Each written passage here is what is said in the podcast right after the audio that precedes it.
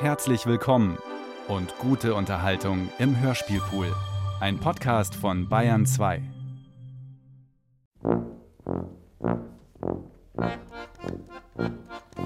Wie die Maler heute malen, wie der Dichter heute dicht, so will ich jetzt humoristeln, ob es gut ist oder nicht. Anna P. glüht Meeresfreiheit, Lippenblau aus Abendrot. Stille Nacht in Marmelade, edle Kunst behüt dich Gott. A, B, C, D, E, F, G, H, I, K, J, L, M, N, O, P, Q, R, S, T, U, V, W, X, Y, Z. La, la, la, la, la, la, la, la, li, li, li, li, li, li, li, li, li, li, li, li, li, la. Der die Sterne funkeln und der Rundfunk funkelt auch. Funkeln tun auch die Karfunkel und ein dunkelnagelneuer Anzug auch. Wer will unter die Soldaten, der muss haben ein Gewehr. Das muss er mit Pulver laden und so weiter und so weiter. Wenn die Blätter leise klappern und das Bächlein fließt bergauf, saust das Dampfschiff durch die Wälder, Wirtlichkeit hier singt dann auf. Wenn die Ringe natter ringelt und die Fischlein gehen zu Fuß, hört die Osterglocken pfeifen, was sein muss, das muss sein muss. Hundekuchen frisst die Katze und ein Kompass singt Tenor und es singt der Barometer, das kommt jedem Spanisch vor. Wenn die Reblaus rebig lauselt und das Dünnbe ist so dünn, will die Heimatzeige grüßet. Mein Vater war eine Wernerin. Sauerkraut ist kein Getränk, den und zürren tut ein Schuft. Das beste Flugzeug wär ein Unsinn, gäb's im Freien keine Luft. Ob es heiß ist oder kälter, ob es warm ist oder weit, ob es kühl ist oder lustig, ja, so ändert sich die Zeit. In Berlin, in Prag und Hamburg, auch in Bremen und Bayreuth, auch in Salzburg und am Chiemsee und auch in Holzapfelskreuz. Und zum Schlusse muss ich schlusseln, nehmet eure Hände in die Hand, schlagt dieselben oft zusammen, das wird dann Applaus genannt.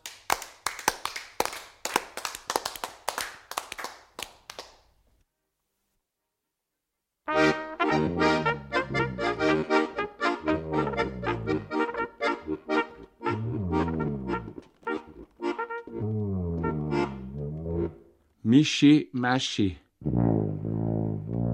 Herr Professor, ich danke Ihnen schön für diese Erläuterungen und wäre Ihnen sehr verbunden, wenn Sie mir auch noch über das Thema Mischungen einige wichtige Erklärungen geben könnten. Ja, äh, Mischung, Mischi, Maschi, Gefissele, Gefusele, Abschi, Moschi. Das ist alttürkisch und heißt ungefähr auf Deutsch alles auf unserer Erde und auch außer der Erde, die Welten und Weltenräume, die Planeten, die Sphären und so weiter etc. entstehen und bestehen weiter in alle Ewigkeit aus Mischung. Und die Türken haben darin recht. Äh, Wie ist das für uns Laien näher zu erklären? Ein Beispiel für Mischung. Schwarzen Kaffee trinken ohne Milch und ohne Zucker ist nicht jedermanns Geschmack. Milch allein trinken ist eigentlich was für kleine Kinder. Zucker allein essen ist widerlich, weil er zu süß ist. Aber schwarzer Kaffee, Milch und Zucker zusammen gemischt gibt den herrlichen Kaffee Mischung. Stimmt, Herr Professor. Da könnte man auch sagen, Hopfen allein essen. Äh, bitter. Malz allein essen ist etwas für die Hühner und Tauben. Wasser allein trinken, schrecklich. Aber Hopfen, Wasser und Malz gibt das gute Bier. Mischung. Noch einige Beispiele. Wenn es regnet und plötzlich scheint auf einmal, wie es oft an Sommertagen der Fall ist, die Sonne mischt sich in das Regenwetter hinein, vermischt sich also das Sauwetter mit dem schönen Wetter und es entsteht daraus ein prachtvoller Regenbogen in sieben herrlichen Farben. Mischung. Fabelhaft, Herr Professor, wie Sie elementare Ereignisse zu wissenschaftlichen Resultaten vermischen können. Könnte der Komponist eine Oper schreiben, wenn er nur die Noten zur Verfügung hat, C, D, E, F, G, A, H, Cis, Dis, Eis, Fis, Gis, Eis, His. Nein, mischen muss er die Noten untereinander und dann entsteht daraus die wunderbare Äh, äh, Mischung. Mischung. Nicht immer, wenn er schlecht mischt, kann keine schöne Musik daraus äh, gemischt werden. Sehr richtig. Ich verstehe Richard Wagner, ein guter Mischer. Ein anderes Beispiel von Mischung. Der Apotheker mischt die Medikamente und es entsteht daraus die Medizin, die manchen Kranken hilft.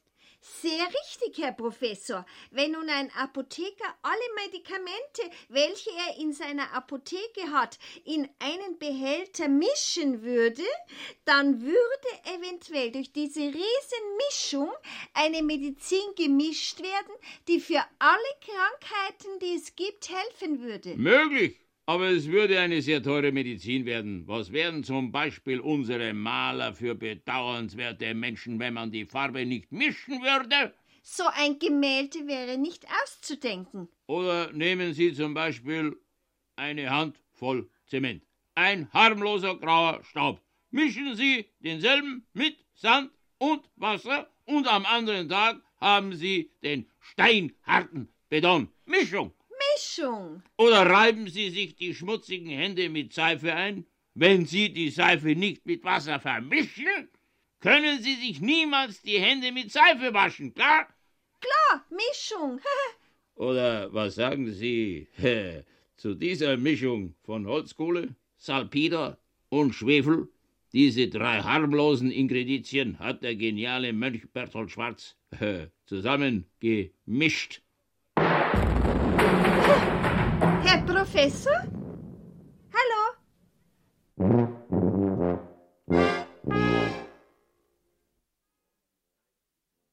Haben Sie Zeit, gehen's mit.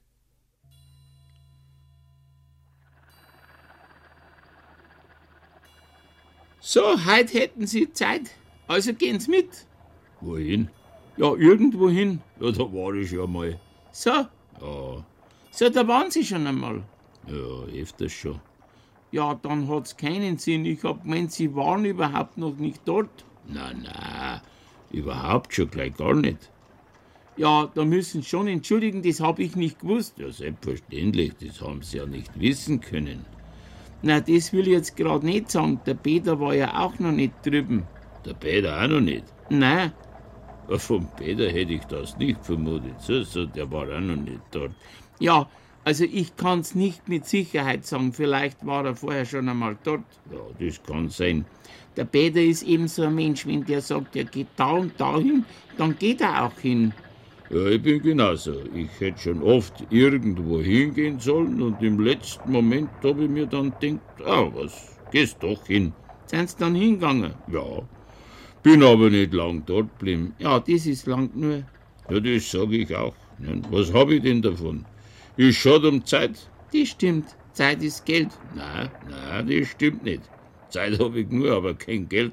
Wenn ich so viel Geld hätte wie Zeit, dann hätte ich mehr Geld wie Zeit. dann hätten Sie keine Zeit mehr, dass Sie mit mir wohin gehen.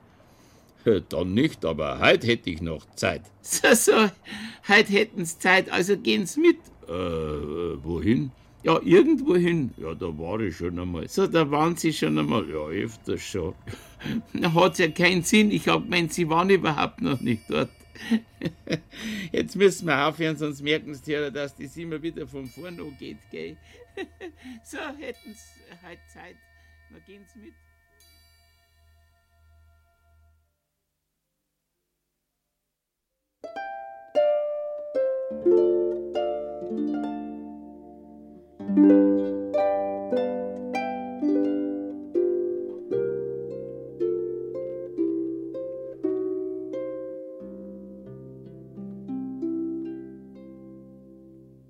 Brief an einen Anonymous. Sehr geehrter Freund, anbei sende ich dir zu deinem hochwohlgeborenen Geburtstag einen Blumenstock, damit die Blumen nicht welken, eine Gießkanne voll Münchner Brunnenwasser, Vorsicht, nur äußerlich, nicht trinken, der Blumenstock soll alle Tage früh morgens und früh abends 8.61 Uhr gegossen werden. Bitte das Wasser nicht zu verdünnen. Wenn das Wasser verbraucht ist, schicke mir die leere Kanne wieder zurück, weil ich dieselbe wieder gratis nachfüllen werde. Einige Grüße, Karl Valentin.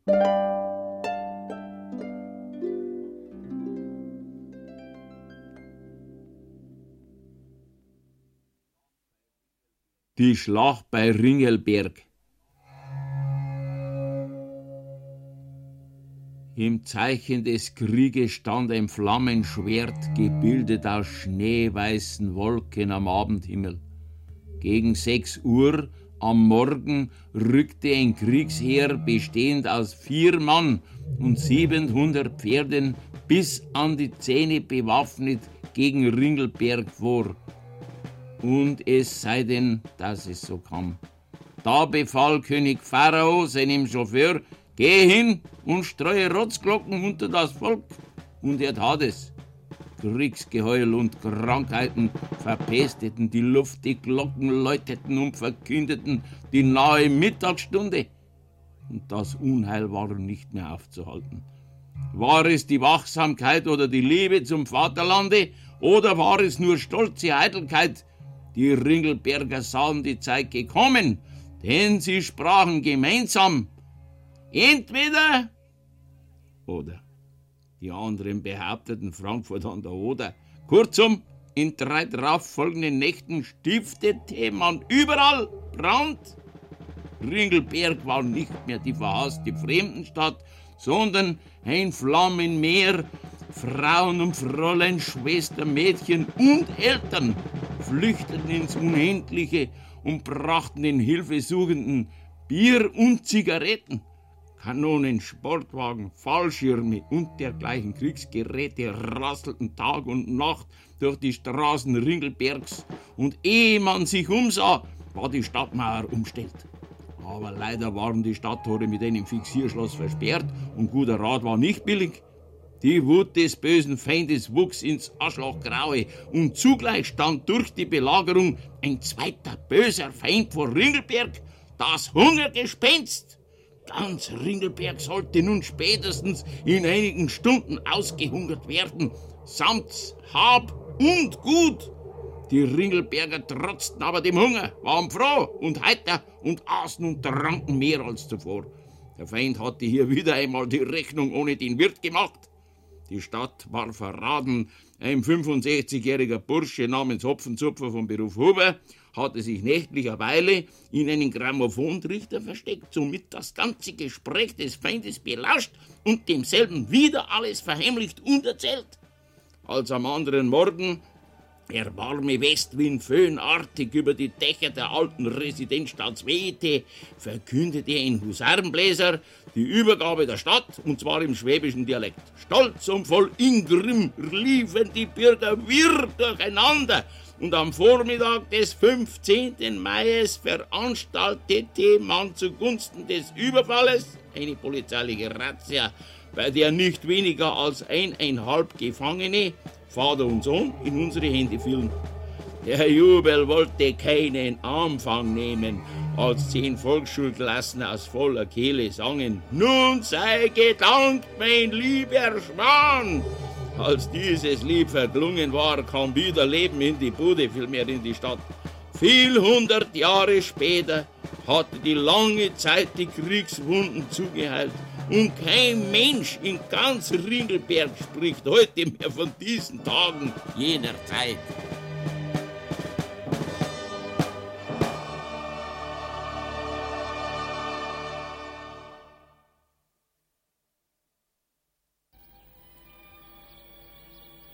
Liebst du mich? Das weißt du. Dann werde ich auf dich warten. Streit mit schönen Worten.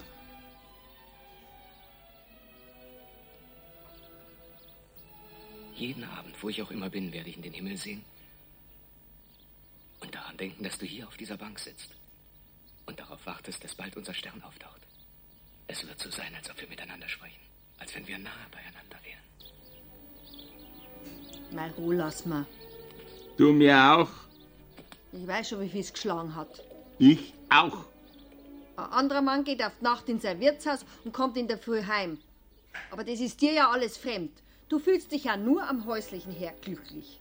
Du hockst auch lieber daheim bei mir. Ja, wenn du es nur einsiehst.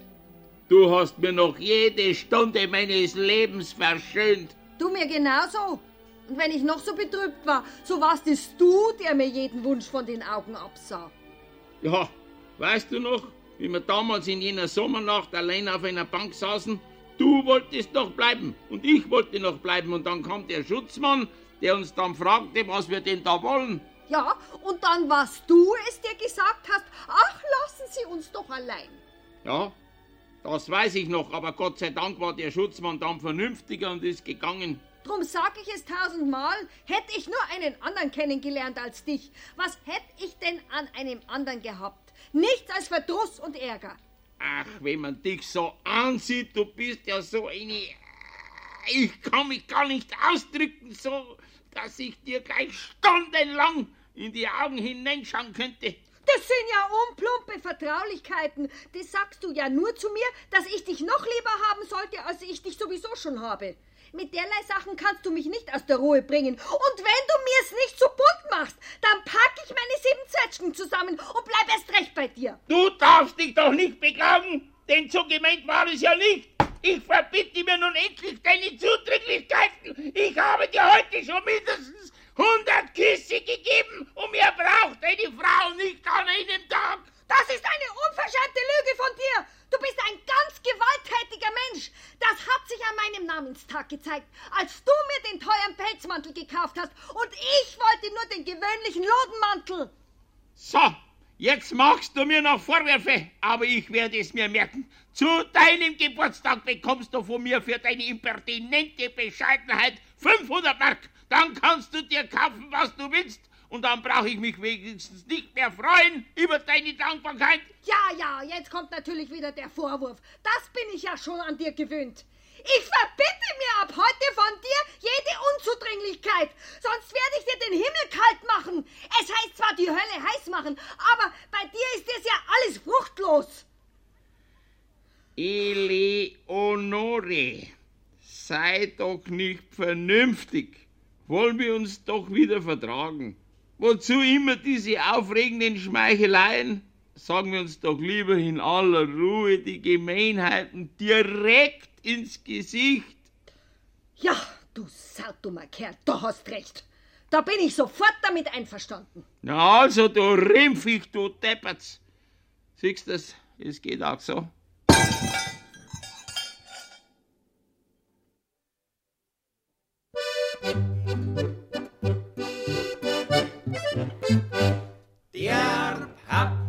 Küsst die Köchin, der Sohn die Gouvernant, die Mama küsst den Hausfreund, auch das ist sehr charmant.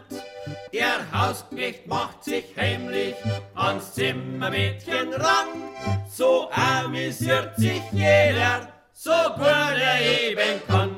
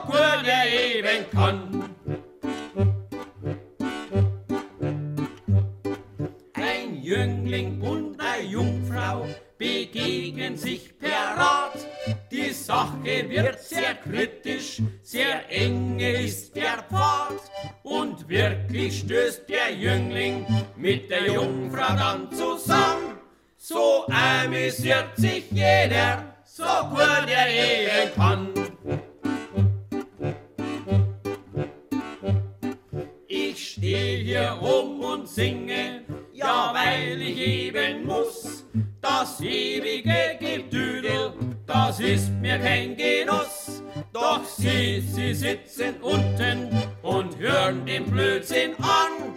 So amüsiert sich jeder, so gut er eben kann. So amüsiert sich jeder, so gut er eben kann.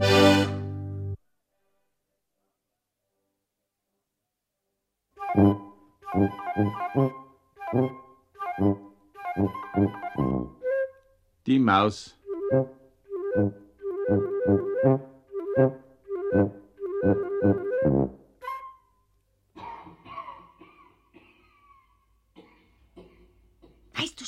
Neueste?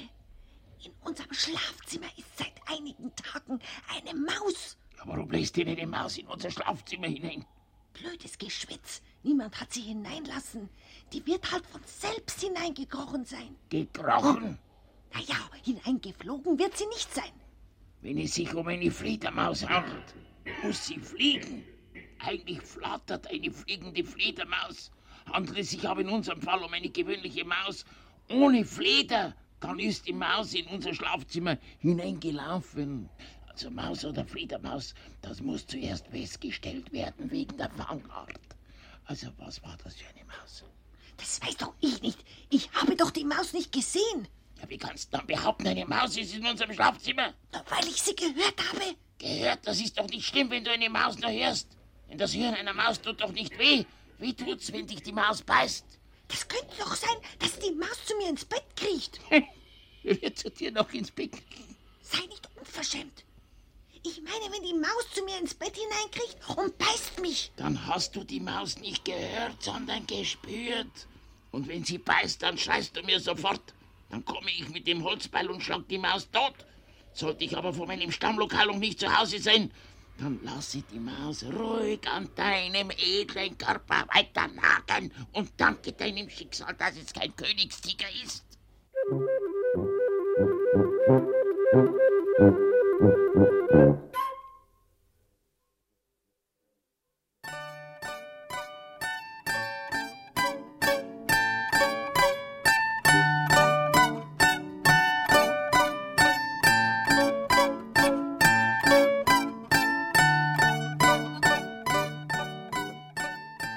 Brief aus Bad Aibling.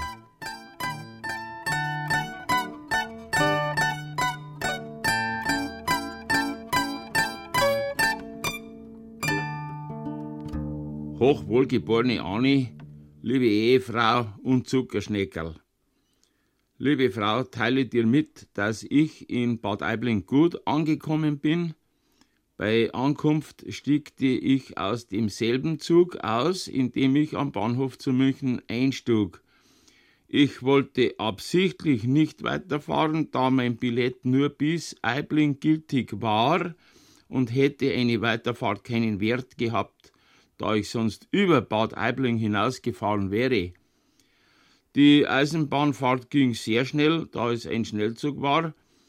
Wäre es ein Güterzug gewesen, wäre die Fahrt natürlich nur äh, Güter gewesen. Während der Fahrt aßte ich mein Butterbrot und trankte meinen roten Wein. Äh, vis-à-vis von meinem Schnellzug sauste auf einmal ein anderer Schnellzug vorbei, und zwar so schnell, dass man die Leute, die in dem anderen Schnellzug saßen, kaum grüßen konnte, obwohl vielleicht ein guter Bekannter hätte drin sitzen können, der dann am anderen Tag zu mir gesagt hätte, gestern waren Sie aber protzig, weil Sie mich nicht einmal gegrüßt haben. Die Fahrt ging dann weiter, auf einmal wurde es mir Not. Die Notkabine war aber besetzt, deshalb zogte ich die Notbremse und der Zug stund. Der Eisenbahnbesitzer stiegte zu mir in das Couplet und schrub mich auf wegen Notzug. Die Gesellschaft im Eisenbahnwagen war sehr gemischt. Es waren fast lauter Reisende, nur der eine Herr, der in München den Zug versäumte, fuhr nicht mit, da er wahrscheinlich mit dem nächsten Zug hinter uns nachkommt, in welchem wir auch gefahren wären, wenn wir den Zug auch versäumt hätten. In Eiblingen selbst ist es sehr schön, obwohl es, glaube ich, sehr wenig Weinkneipen dort gibt. Gestern hat mich der Kurarzt untersucht. Er meint, ich müsste nicht im Bett liegen bleiben, nur bei Nacht müsse ich im Bett bleiben, was ich ja sowieso äh, getan hätte. Sonst geht es mir gut. Ich habe mein eigenes Zimmer, in welchem sechs Betten stehen, wovon aber nur vier besetzt sind von vier Patientinnen. Ich schließe nun meinen Brief und hoffe, dass du mir in München treu bleibst. Wenigstens halbe treu. Zumindest Viertel über zwei. Meine Uhr habe ich vergessen. Wir haben auch in unserem Schlafsaal keine Uhr. Wenn du mir wieder schreibst, schreibe bitte in den Brief hinein, wie viel Uhr es ist. Ich weiß gar nicht, wie ich an der Zeit bin. Es grüßt und küsst dich hochachtungsvollst, ergebenst Nepomuk Semmelmeier, Patient, zur Zeit Bad Aibling.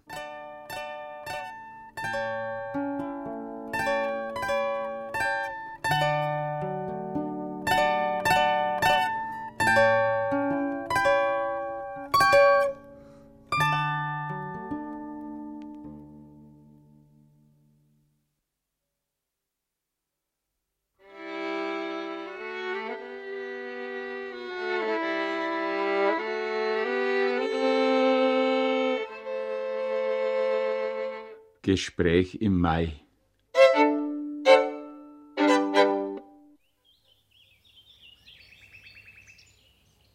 Servus, schönes Kind. Wohin so eilig? Heim geh. Wie wär's? Vorher mit einem kleinen Abendspaziergang. Wie alt bist denn du? 16 Jahre? 16 Jahre. Und schon so meine beieinander. Ah, sie ist schlimmer. Und wie alt sind denn nachher Sie? Äh, 40? 40. Genauso alt wie der Stefan. Was für ein Stefan? Der Meindl Stefan. Äh, Woher kennst du den? Im englischen Garten habe ich ihn kennengelernt. Wann? Voriges Jahr. Ja, und? Was und? Ja, hätte die der heiraten wollen. Heiraten. Sie sind gut. Wenn man mit einem einmal im englischen Garten spazieren geht, dann muss man doch nicht gleich ans Heiraten denken. Na, gewiss nicht. Aber ich hab schon einen Freund gehabt, der ist 15 Jahre mit einer gegangen und dann hat er sie erst geheiratet. Wie hat denn der geheißen? Peter hat er geheißen. Peter. Und wie noch? Äh, Peter Kottmüller. Kottmüller. Na, dann ist der nicht. Den, wo ich mein, den, wo ich mein, der heißt bloß Peter. Was ist der? Das hat er mir nicht gesagt, denn der hat mir ja bloß einmal auf die Nacht ausgeführt. Wohin? In englischen Garten unter. Ach so. Da haben wir aber Pech gehabt. Wieso ein Pech? Da sind wir auf einen Nocturus aufgegangen, dabei ist der Lenz drum gewesen mit einer anderen. Was für ein Lenz? Der kargere Lenz. Äh, was ist der? Das weiß ich nicht, da habe ich nicht gefragt drum. Der hat mir aber nur einmal ausgeführt. Wohin? Ah, in englischen Garten unter. So. Ja, das ist schön drunter. Auf die Nacht, wenn's finster ist, wirst nicht viel sehen von der Schönheit im englischen Garten. das nicht, aber die Sterne funkeln so schön. Das ist schon schön. Ich glaub, dass du nicht allerweil hinaufschaust, wenn's mit einem englischen Garten gehst. Doch, der Herr Simon ist ein Student, der wird einmal Astronom, der hat mir die Milchstraße gezeigt und die Jungfrau. So. Er hat dir die Jungfrau gezeigt. Freilich, ich kann's ihm doch nicht sagen. Freilich hättest du bloß sagen brauchen, ich bin eine. Ach, es ist schlimmer. Das hätte er doch nicht geglaubt. Glaubt's ja nicht einmal der Lothar. Was für ein Lothar. Den Herrn Lothar habe ich im Tanzkurs kennengelernt. So. Warst mit ihm auch schon im englischen Garten? Freilich? So. Ja, wo wohnst denn du eigentlich? Ach, ganz in Sendling draus. Kriegersheimer Straße 17, vierter Stock. So. In Sendling draus. Das ist aber ein weiter Weg von Sendling bis in den englischen Garten. Für die war es auch praktischer, wenn du in der Nähe vom englischen Garten eine Wohnung kriegst.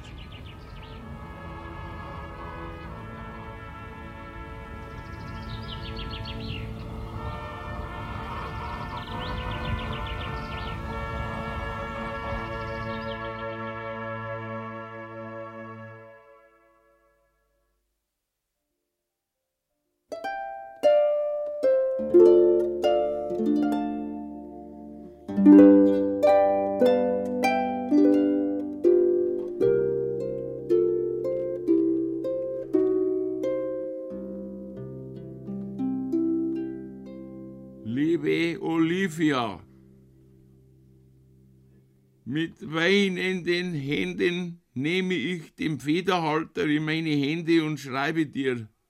Warum hast du so lange nicht geschrieben? Wo du doch neulich geschrieben hast, dass du mir schreibst, wenn ich dir nicht schreibe. Mein Vater hat mir gestern auch geschrieben. Er schreibt, dass er dir geschrieben hätte. Du hast mir aber kein Wort davon geschrieben, dass dir mein Vater geschrieben hat. Hättest du mir geschrieben, dass dir mein Vater geschrieben hat, so hätte ich meinem Vater geschrieben, dass du ihm schon schreiben hättest wollen. Hättest aber leider keine Zeit gehabt zum Schreiben, sonst hättest du ihm schon geschrieben. Mit unserer Schreiberei ist es sehr traurig, weil du mir auf kein einziges Schreiben, ich dir geschrieben habe, geschrieben hast. Wenn du nicht schreiben könntest, wäre es ja was anderes, dann täte ich dir überhaupt nicht schreiben, weil dann die Schreiberei keinen Wert hätte. So kannst du aber schreiben und schreibst doch nicht, wenn ich dir schreibe. Ich schließe mein Schreiben und hoffe, dass du mir nun endlich schreibst, sonst ist das mein letztes Schreiben, welches ich dir geschrieben habe. Solltest du aber wieder nicht schreiben, so sage wenigstens dem Überbringer dieses Schreibens wann und wo wir uns heute noch treffen.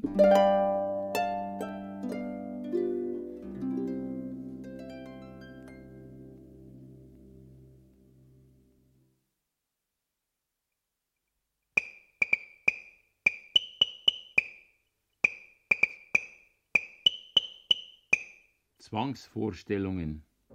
Woher die leeren Theater? Nur durch das Ausbleiben des Publikums. Schuld daran? Nur der Staat. Warum wird kein Theaterzwang eingeführt? Wenn jeder Mensch in das Theater gehen muss, wird die Sache gleich anders. Warum ist der Schulzwang eingeführt?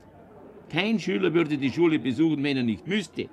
Beim Theater, wenn es auch nicht leicht ist, würde sich das unschwer ebenfalls doch vielleicht auch einführen lassen. Der gute Wille und die Pflicht bringen alles zustande. Ist das Theater nicht auch Schule? Fragezeichen. Schon bei den Kindern könnte man beginnen mit dem Theaterzwang. Das Repertoire eines Kindertheaters wäre sicherlich nur auf Märchen aufgebaut wie Hänsel und Gretel, der Wolf und die sieben Schneewittchen. In der Großstadt sind 100 Schulen. Jede Schule hat 1000 Kinder. Das sind 100.000 Kinder pro Tag. Wie viel Schauspielern wäre hier Arbeitsgelegenheit geboten? Der Theaterzwang bezirksweise eingeführt, wird das ganze Wirtschaftsleben neu beleben. Es ist absolut nicht einerlei, wenn ich sage, äh, soll ich heute ins Theater gehen oder wenn es heißt, ich muss heute ins Theater gehen. Durch diese Theaterpflicht lässt der betreffende Staatsbürger freiwillig alle anderen stupiden Abendunterhaltungen fahren, wie der Kegelscheben, Tarocken, Viertisch, Politik, Rendezvous, ferner die zeitraubenden blöden Gesellschaftsspiele, führte dir den schwarzen Mann, Schneider, leih mir deine Frau und so weiter. Der Staatsbürger weiß, dass er ins Theater muss, er braucht sich kein Stück mehr herauszusuchen. Er hat keinen Zweifel darüber, soll ich mir heute Tristan und Isolde anschauen? Nein, er muss sich's anschauen, denn es ist seine Pflicht. Er ist gezwungen, 365 Mal im Jahr ins Theater zu gehen, ob es ihm nun vor dem Theater graust oder nicht. Einem Schüler graust doch auch in die Schule zu gehen, aber er geht gern hinein. Warum? Weil er muss. Zwang. Nur durch Zwang ist heute unser Theaterpublikum zum Theaterbesuch zu zwingen. Mit guten Worten haben wir jetzt Jahrzehnte hindurch weniger Erfolg gehabt. Die verlockendsten Anpreisungen wie geheizter Zuschauerraum oder während der Pause Rauchen im Freien gestartet oder Studenten und Militär vom General abwärts halbe Preise. Alle diese Begünstigungen haben die Theater nicht füllen können. Die Reklame, die bei einem großen Theater jährlich Hunderte von Mark verschlingt, fällt bei dem Theaterzwang gänzlich weg ebenfalls auch die Preise der Plätze. Denn die Plätze werden nicht mehr nach Standesunterschieden, sondern nach den Schwächen und Gebrechen der Theaterbesucher eingeteilt. Erste bis fünfte Parkettreihe, die Schwerhörigen und die Kurzsichtigen. Sechste bis zehnte Parkettreihe, die Hypochonder und die Neurastheniker. Zehnte bis fünfzehnte Parkettreihe, die Haut- und die Gemütskranken. Sämtliche Rang- und Galerieplätze stehen den Asthmatikern und Gichtleidenden zur Verfügung. Sollte die vorgeschlagene allgemeine Theaterbesuchspflicht, genannt ATBPF, zur Einführung kommen und wie oben erwähnt täglich zwei Millionen Personen in das Theater zwingen, so müssen in einer Stadt wie Berlin 20 Theater mit je 100.000 Plätzen zur Verfügung stehen. Oder 40 Theater mit je 50.000 Plätzen oder 160 Theater mit je 12.500 Plätzen oder 320 Theater mit je 6.250 Plätzen oder 640 Theater mit 3.125 Plätzen oder 2 Millionen Theater mit je einem Platz.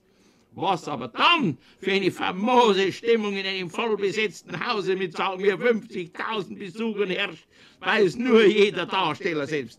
Nur durch solche eminente Machtmittel kann man den leeren Häusern auf die Füße helfen. Nicht durch Freigarten, nein, nur durch Zwang. Und zwingen kann den Staatsbürger nur der Staat.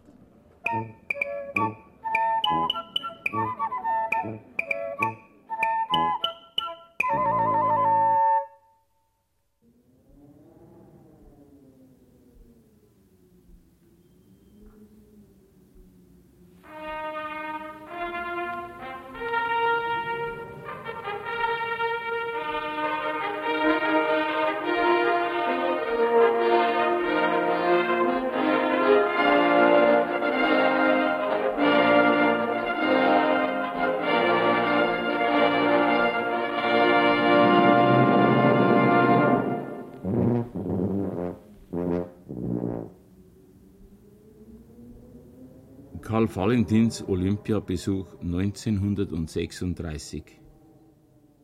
Hier sitz ich alleine und spähe umher und lausche hinauf und hernieder. So heißt es in dem alten Lied an der Weser. So ähnlich erging es mir, als ich allein im Olympiastadion saß. Wie kam es, fragte ich mich selbst, dass ich zur Olympiade zu spät kam. Ich blieb mir die Antwort nicht schuldig. Ihr Leichtsinn ist dran schuld, er scholl es von meinen Lippen. Ihr bedeutet ich selbst, denn aus Eigentrotz sage ich selbst zu mir nicht du, sondern sie, weil man da vor sich selbst viel mehr Respekt hat als mit der Dutzerei. Nur einen Tag zu spät und dennoch zu spät. O Herr, bewahre mich bei der nächsten Olympiade vor solchen Etwaigitäten. Trotzdem ich mich setzte, war es doch entsetzlich, als ich allein da saß, in einer Hand die verfallene Eintrittskarte, die andere Hand in meiner eigenen Hosentasche. Um mich herum saß nirgends niemand. Das große Schweigen ringsumher war still und lautlos meine einzige Unterhaltung war das Warten. Zuerst wartete ich langsam, dann immer schneller und schneller. Kein Anfang der Olympischen Spiele ließ sich erblicken. Da, endlich, von mir ein schriller Blick und meine Augen starrten hinunter zu dem Eingang bei der Kampffläche. Ich sahte einen kleinen jemand der jemand scheinte mich zu suchen, was diesem auf den ersten Blick gelang. Unsere Pupillen kreuzten sich in der Mitte unserer Entfernung. Ich saß, sie kam, nur sie allein. Die kleine Liesel Karlstadt klärte mich darüber auf, dass gestern der letzte olympische Tag gewesen ist. Ist das schade, schrie ich teilnahmserregt in den blauen Äther hinaus. Ich schnellte langsam von meinem Sitz empor. Flugs verließen wir die Stätte des großen Gewesenseins. Freude zerknittert traten wir per Verkehrsmittel die Heimfahrt an in die Stammkneipe am Kurfürstendamm. Wir Sachsen haben in Berlin einen eigenen Stammtisch, dort kommen täglich alle Münchner zusammen und da wird erzählt von diesem und jenem, von jenem weniger, dafür öfter von diesem. Ich konnte leider heute zu meinem Bedauern nichts von den Olympischen Spielen erzählen, da ich ja nichts gesehen hatte. Und alle lauschten umsonst.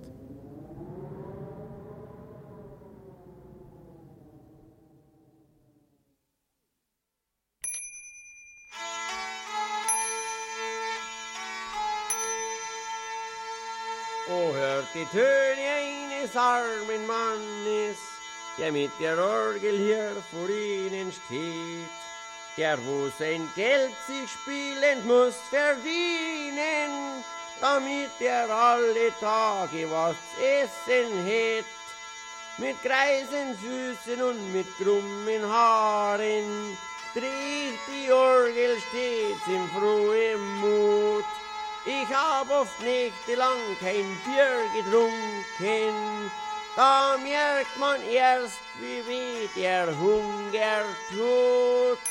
Mit meiner Orgel tu ich Geld verdienen, es ist zwar traurig, aber in der Tat, man muss den Eltern ewig dafür danken, wenn man als Kind Musik gelernt hat.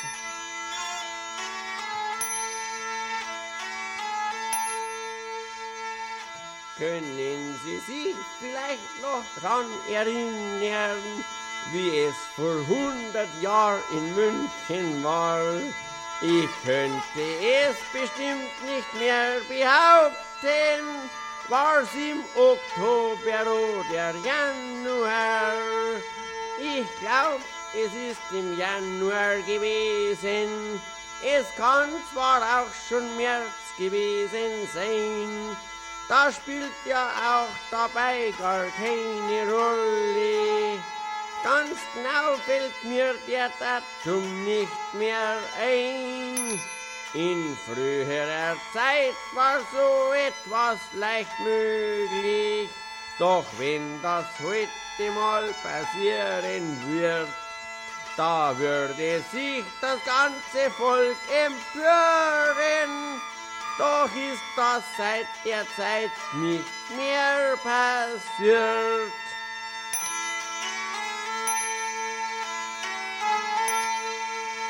Als einst der David diesem Riesen Goliath ein harten Stein warf auf den Kopf hinauf, da hörte plötzlich bei den Herkulesen das Lebenslicht ganz schnell zu brennen auf. Daran ersieht man ja ganz klar und deutlich, was mit den Steinen für Unglück kann geschehen. Drum sollen die Steine all vernichtet werden. Es braucht doch keine Steine mehr zu geben. Nur Edelsteine, die sind ungefährlich. Da könnte nie mehr so ein Mord geschehen.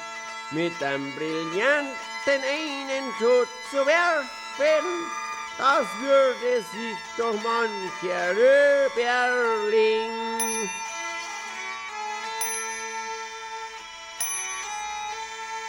Was zu lang dauert, wird ihm oft zuwider.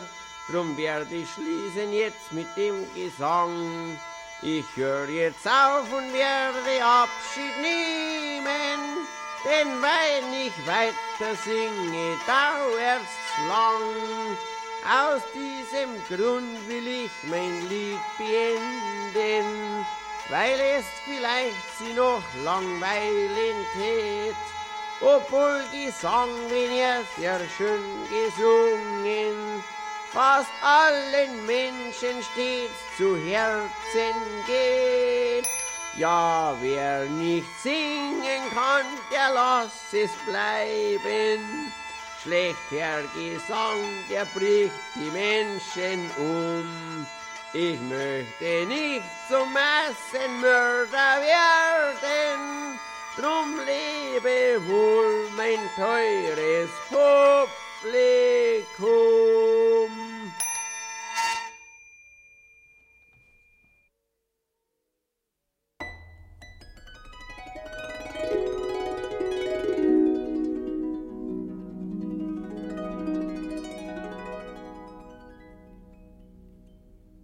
Der Regen.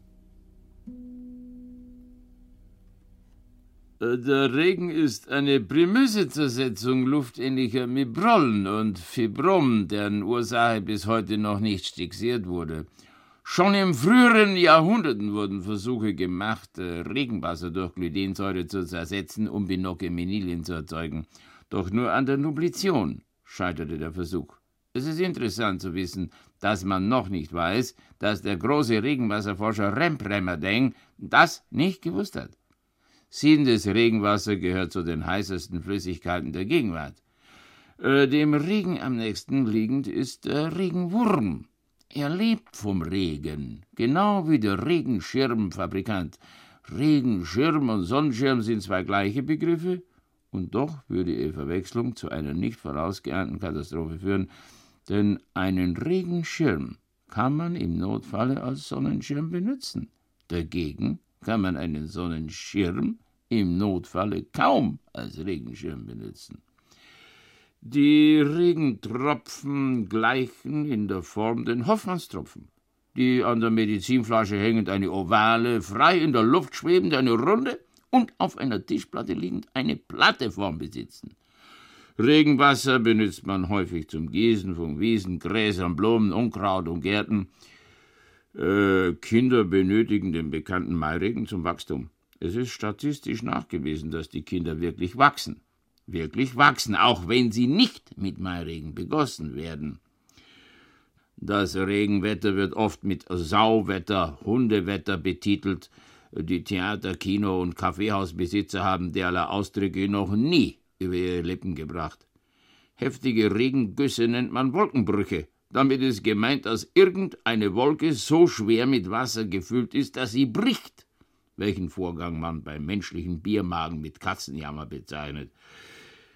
Äh, Gegenmaßnahmen zur Heilung von Wolkenbrüchen sind zurzeit noch nicht gemacht worden, da Wolkenbruchbänder der großen Dimensionen halber noch nicht hergestellt werden können, zwar aus technischen Gründen. Künstlicher Regen wird durch Gießkannen erzeugt. Äh, bei den alten Germanen wurden schnell alternde Kinder mit frisch gefallenen Regentropfen geimpft. Während dieser Injektion musste der Urgroßvater des betreffenden Kindes einen vierstimmigen Choral singen.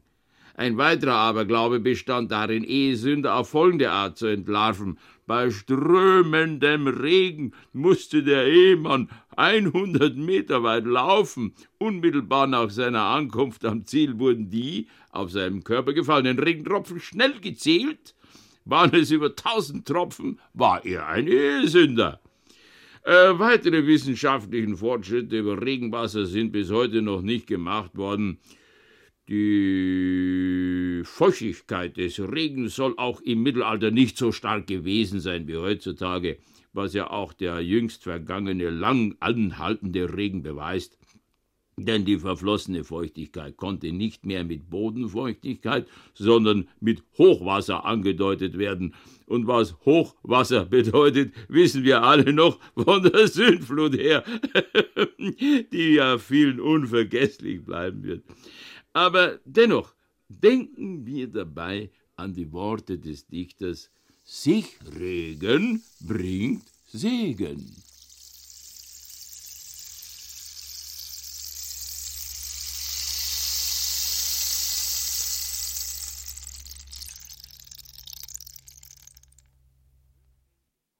München, den 28.1926. Sehr geehrter Herr Feuilleton-Direktor, bin bis morgen noch nicht im Besitze des Honorars für den verregneten Artikel Der Regen.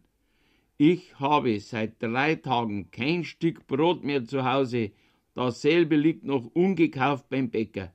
Ich meine Kinder, die Großmutter und der Papagei schreien nach Brot. Alles ist schon verkauft und versetzt, verfressen, versoffen und verraucht. Und die braunen Tausender behalten immer noch ihren ungültigen Wert. Es ist zum Kotzen. Geben Sie sofort, ohne sich zu besinnen, eine Expressflugpostanweisung auf über 60 Mark.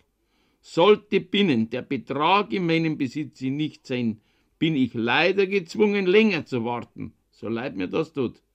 Ihrem Wunsche sofort nachkommend zeichnet Niederverachtungslehr Karl Valentin.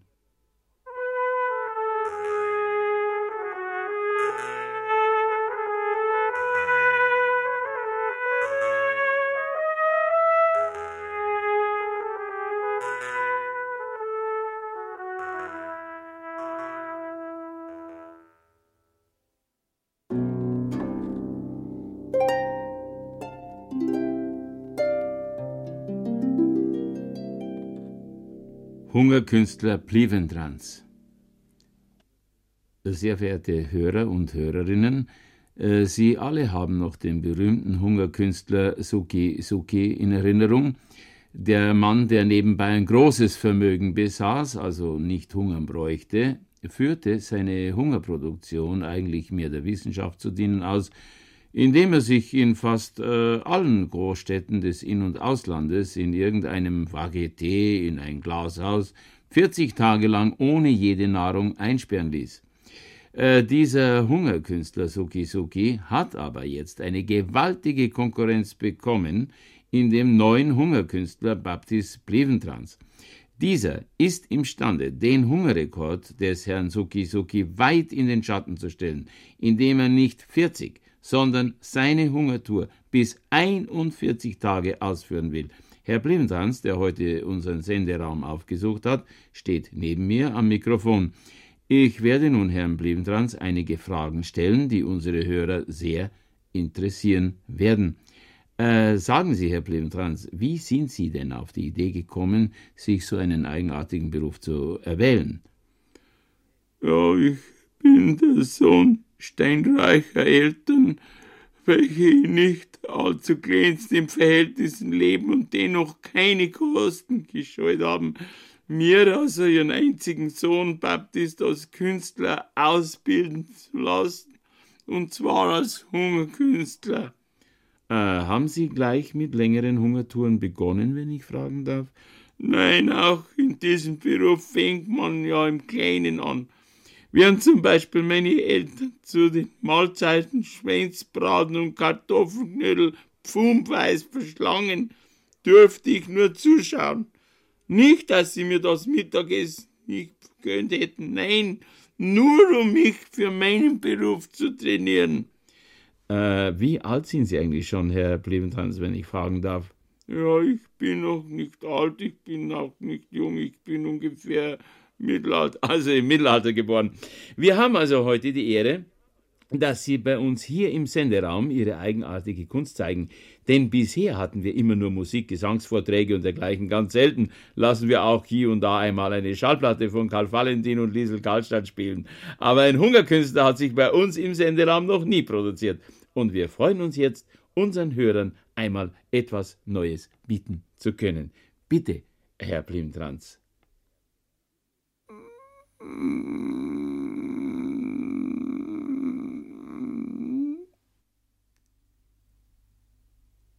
war das Ihr Magen? Unterbrechen Sie mich nicht. Ich hab Hunger.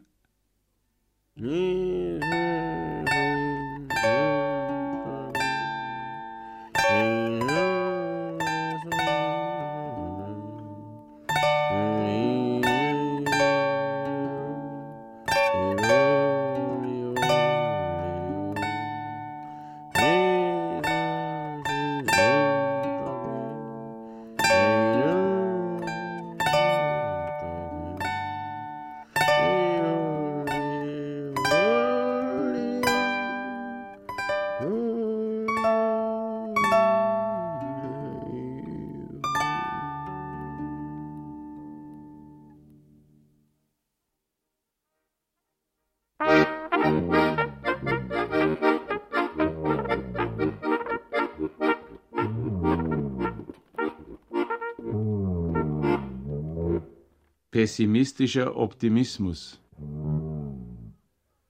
So, so, Sie sind Pessimist. Und Sie? Optimist. Ja, Sie sehen also alles rosig. jawohl, alles. Die Rosen auch? Na, die werden Sie doch auch rosig Na, sehen. die schon. Aber das ist auch das Einzige, was ich rosig sehe. Wie sehen Sie denn die Welt? Nur unrosig. Wenn es auch in einem alten Lied heißt, ja, die Welt ist schön. Warum finden Sie die Welt nicht schön? Nein, was soll denn das schön sein? Das Unschöne geht doch schon mit der Geburt an. Oder ist vielleicht die Geburt was Schönes? Fragen Sie mal drüber, Hebamme oder ein Geburtshelfer. Na gut, schön ist das nicht, aber es ist halt mal so. Ja, das es ist halt mal so, ist ja schon nicht schön. Schön wäre meiner Ansicht nach, wenn es nicht so wäre. Na, Wenn es nicht so wäre, dann wären ja Sie nicht auf der Welt. Na, das wäre doch schön. Wenn aber alle so denken würden wie Sie, dann wäre doch niemand auf der Welt. Ich sag's Ihnen doch. Dann wäre es doch schön. Für wen? Ja, für die Menschen, welche nicht auf der Welt sein müssten. Menschen, die noch nicht auf der Welt waren, können doch nicht unterscheiden, ob es auf der Welt schön ist oder nicht. Das Schöne ist doch das, dass diese Menschen noch nicht auf der Welt waren. Wie meinen Sie das? Ein Beispiel. Haben Sie schon was gehört vom Dreißigjährigen Krieg? Ah, gewiss. Was haben die Menschen, die zu dieser Zeit gelebt haben, alles mitgemacht? Können Sie sich das vorstellen? Ja, diese Menschen haben Furchtbares erlebt. Alle Schrecken des Krieges, dazu noch Hungersnot und Pestilenzen. Also, hätten Sie zu dieser Zeit auf der Welt sein wollen? Nein, gewiss nicht. Sehen Sie, war das nicht schön, dass Sie zu dieser Zeit nicht gelebt haben? Stimmt. Also, draußen sehen Sie es doch, dass es für einen Menschen schön sein kann, selbst wenn er noch nicht gelebt hat. Und genauso schön ist es für den Menschen, wenn er nach seinem Erdendasein nicht mehr lebt. Ja, aber das Leben selbst haben Sie ja ganz übersprungen in Ihrer philosophischen Schilderung. Ein Moment, es gibt allerlei Leben. Gell? Es gibt zum Beispiel ein kurzes Leben, ein Kind wird geboren und nach einer Stunde stirbt's. War das ein schönes Leben? Nein, aber es gibt doch auch ein langes Leben. Gibt doch Menschen, die über 100 Jahre lang leben und oft wünschen, noch länger zu leben. Gewiss, solche Fälle gibt's, aber was hat denn so ein alter Mensch noch von seinem Leben, insofern man dieses noch ein Leben nennen kann? Völlig verkalkt, schon fast versteinert liegt er da, eine halbe Mumie, könnte man sagen, zu nichts mehr fähig als zum Sterben. Zu nichts mehr fähig, sagen Sie. Lesen Sie die Bibel. Abraham wurde 700 Jahre alt und hatte 500 Kinder. Na, na, na, na, na, na, na, na, na, na, Sie übertreiben. 400 Kinder soll er nur gehabt haben.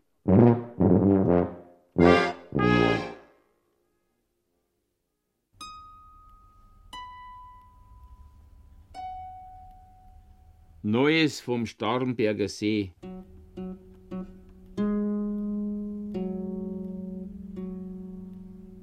Fünf Meter von Starnberg abwärts liegt der Starnberger See.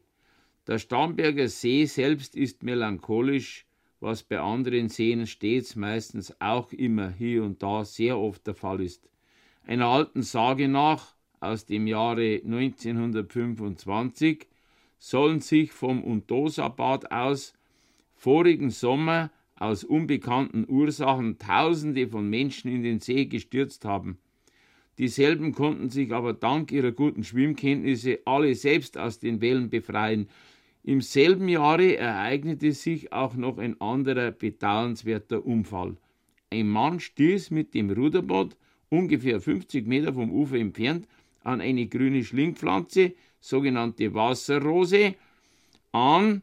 Das Schiff kippte um und im Handumdrehen fiel der Mann in das in der Nähe befindliche Wasser breit und weit kein Mensch, der dem Ärmsten Hilfe bringen konnte.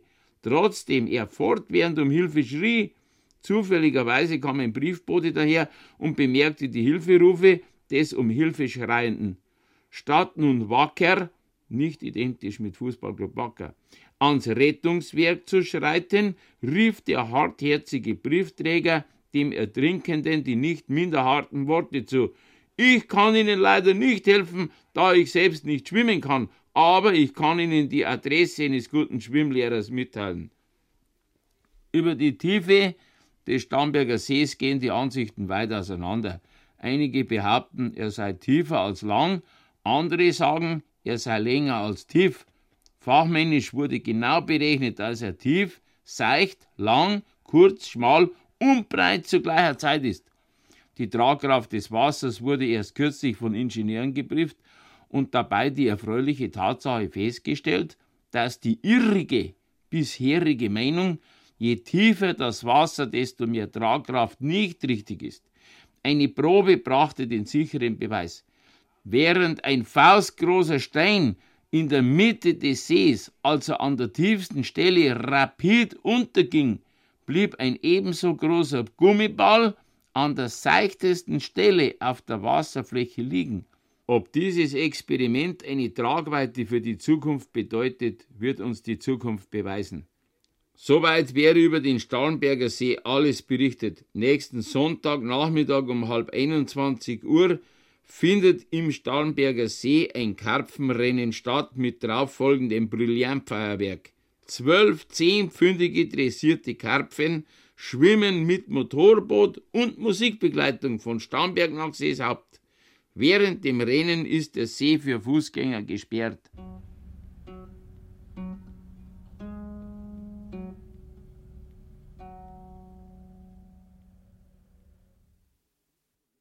Unpolitische Rede.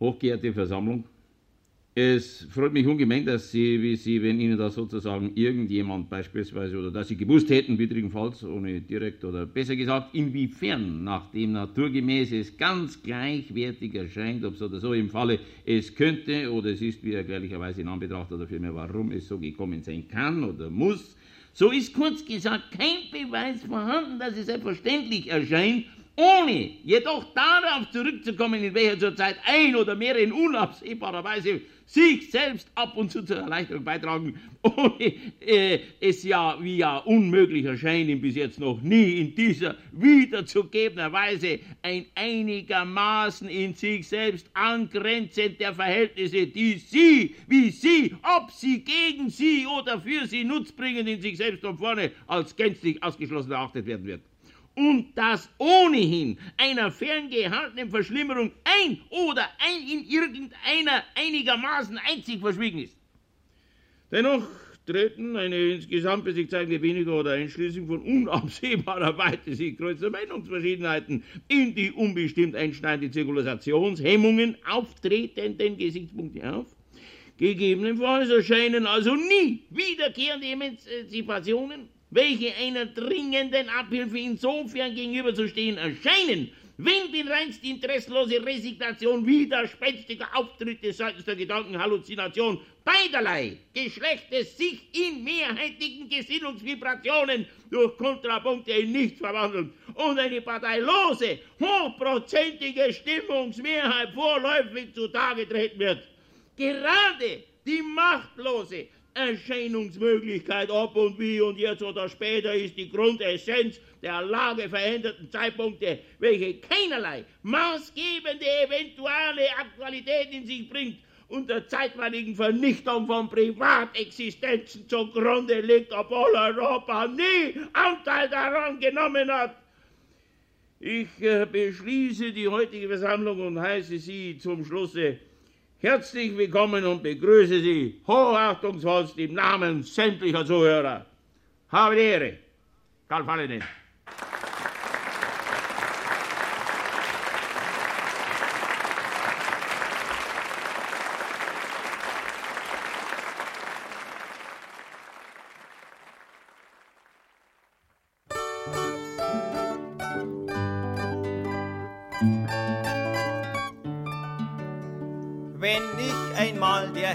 Herrgott wär, mein erstes wäre das, ich schüfe alle Kriege ab, vorbei wär Streit und Hass. Doch weil ich nicht der Herrgott bin, hab ich auch keine Macht. Zum ewigen Frieden kommt es nie, weil's immer wieder kracht.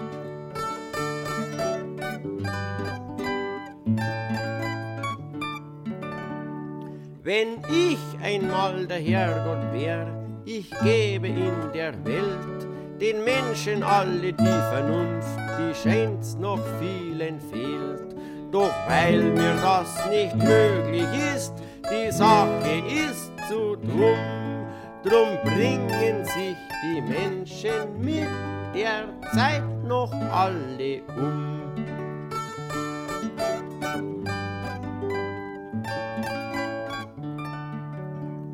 Wenn ich einmal der Herrgott wär, ich glaub, ich käm in Wut, weil diese Menschheit auf der Welt grad tut, was sie gern tut. Ich schaute nicht mehr lange zu, wenn's miteinander raufen.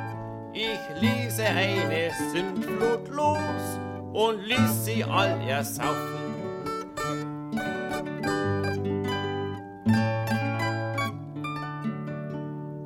Ja, lieber Herrgott, tu das doch, du hast die Macht in Händen, du könntest diesen Wirrwarr doch mit einem Schlag beenden.